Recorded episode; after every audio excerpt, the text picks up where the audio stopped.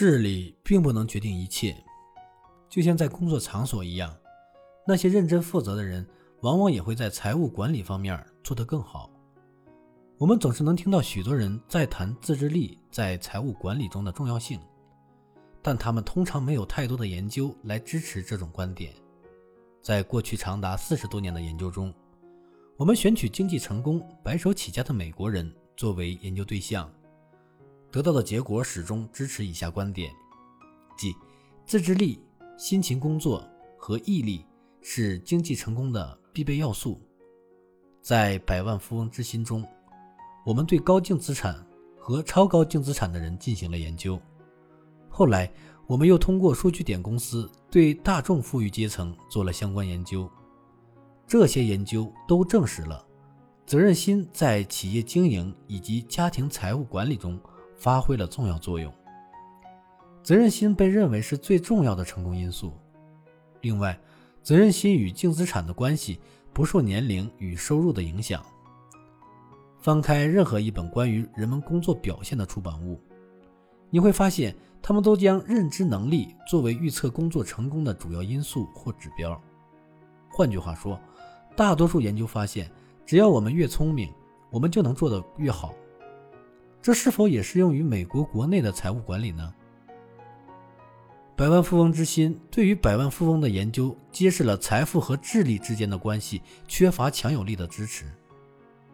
百万富翁之心中的百万富翁本科平均学分成绩为二点九二分，平均学术能力测试为一千一百九十分。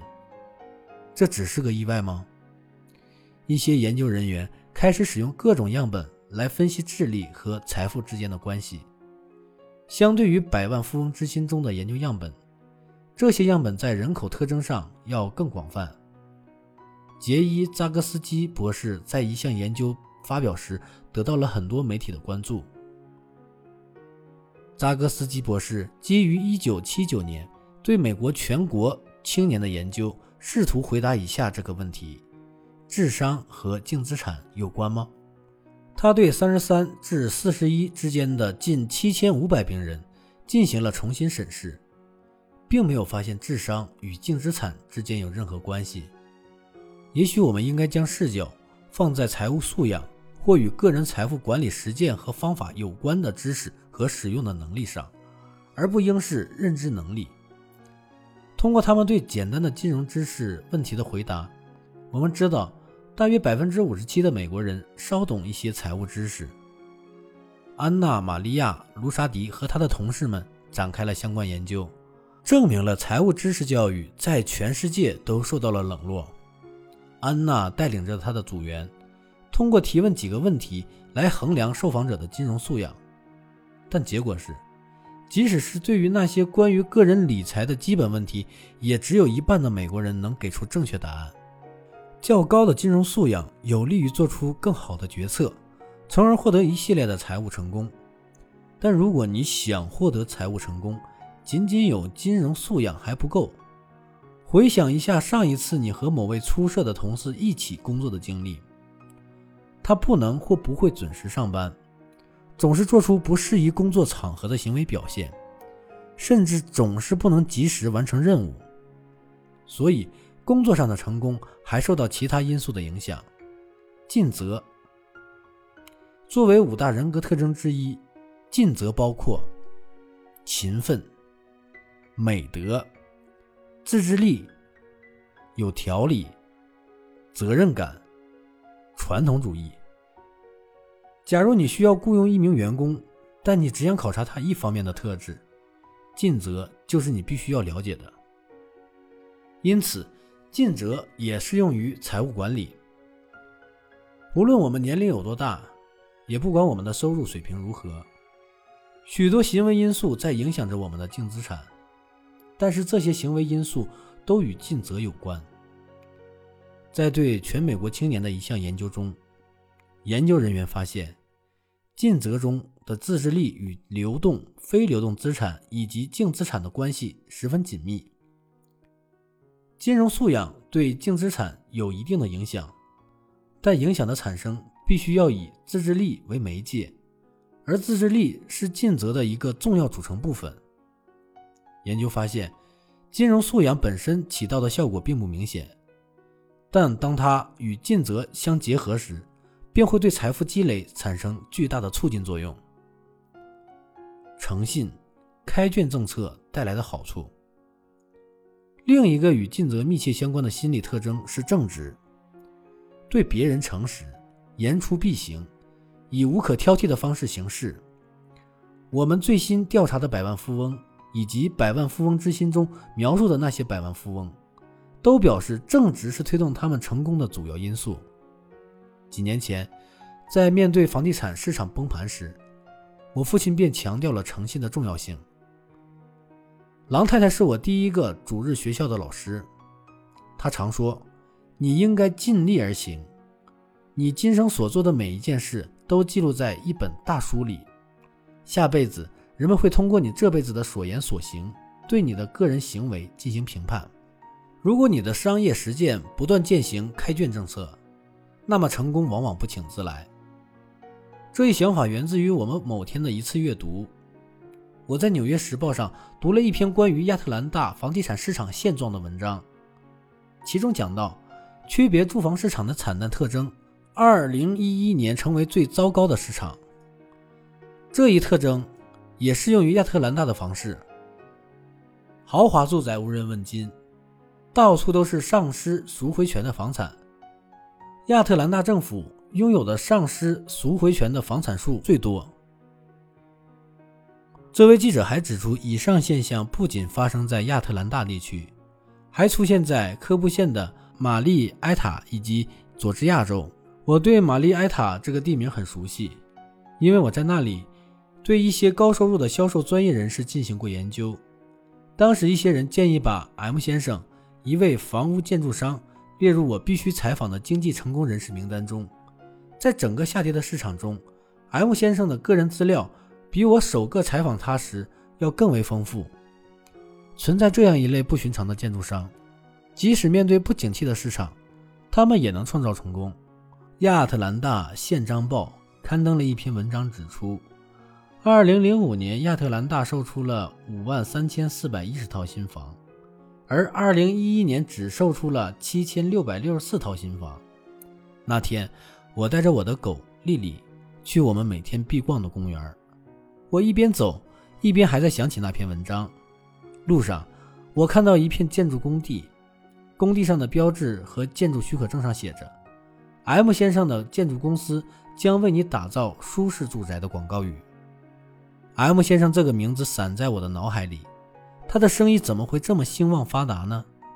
即使在低迷的市场环境中，有些人仍然有闲钱请人打造新房。M 先生以建造高质量的住宅而闻名。M 先生竞争优势就是他采取了开卷的政策，每一个潜在购房者除了会收到一份建筑方案外，还会额外收到一份详细的清单。清单上记录了 M 先生所有老客户的姓名、地址和电话号码。一百六十三位老客户的阵营还在不断的扩大中。指标的欠佳，在组织中，人员招聘或者录用通常要依托某种指标，从而使决策更富有成本效益，也能更好的为组织服务。谁会被录取呢？谁会是下一个被辞退呢？谁处在队尾呢？对于人员流动性大、决策频繁的组织来说，标准化测试和其他指标是最基础的业务需求。然而，标准化测试并不能涵盖未来成功的所有重要因素，并且这些测试对那些受测试者说用处不大。他们成为组织的工具之一，并不会推动我们走向伟大。然而，我们常常对这些数据抱有太大希望。坚持认为，较高的平均成绩会决定人的发展轨迹。我父亲在2015年写下了这篇文章，文中强调，领导力的考察绝不仅仅是平均绩点所能反映的。林家百万富翁的原型之一是一位经济成功的个体经营者，换句话说，他是雇主而非雇员，本质上他是一个领导者。想要理解这个事实，就要先理解更多关于百万富翁企业主的重要问题。认知智力测试的成绩与领导水平几乎没有相关性。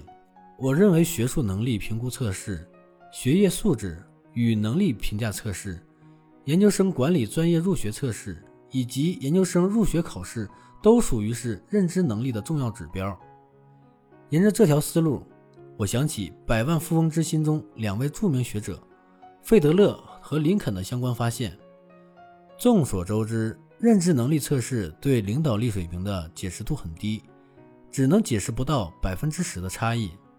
戴夫可以很好的证实这个观点。如今的戴夫是一位千万富翁，他很早就读过了《百万富翁之心》这本书。后来他问我这样一个问题：在我办公室所有的大学毕业生中，你认为谁的成绩在大学里是最低的？你猜到的。戴夫在大学里平均成绩仅处于第三梯队，可是现在他不仅拥有一个非常成功的投资管理公司，而且还是公司所在大楼的房主。戴夫还有一点与手下的大学同学不一样，戴夫毕业的大学在学术排名上居于全国所有大学的后五分之一。此外，戴夫在综合学术能力评估测试中从未取得过九百分以上的成绩。直到现在，戴夫每周读到一些简历，仍会感到惊奇。一些拥有优秀毕业生头衔的毕业生会想为我工作。这些人都是从名牌学校毕业的年轻人呢。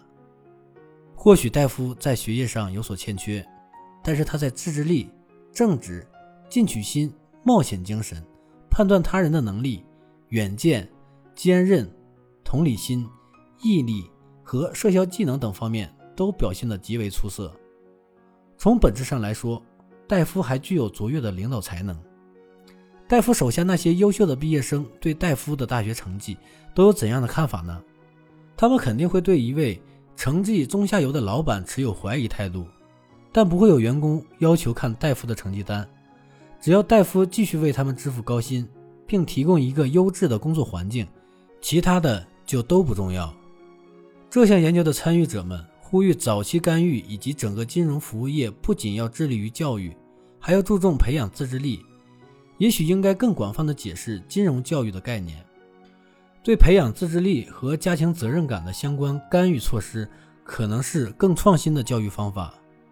这项研究的参与者们还建议，金融专业人士应该集中精力帮助他们的客户提高在支出方面的自制力。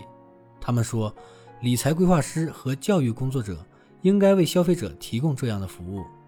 首先要让消费者意识到自身自制力的缺乏，进而提供技巧和实践指导，以帮助他们改善财务状况。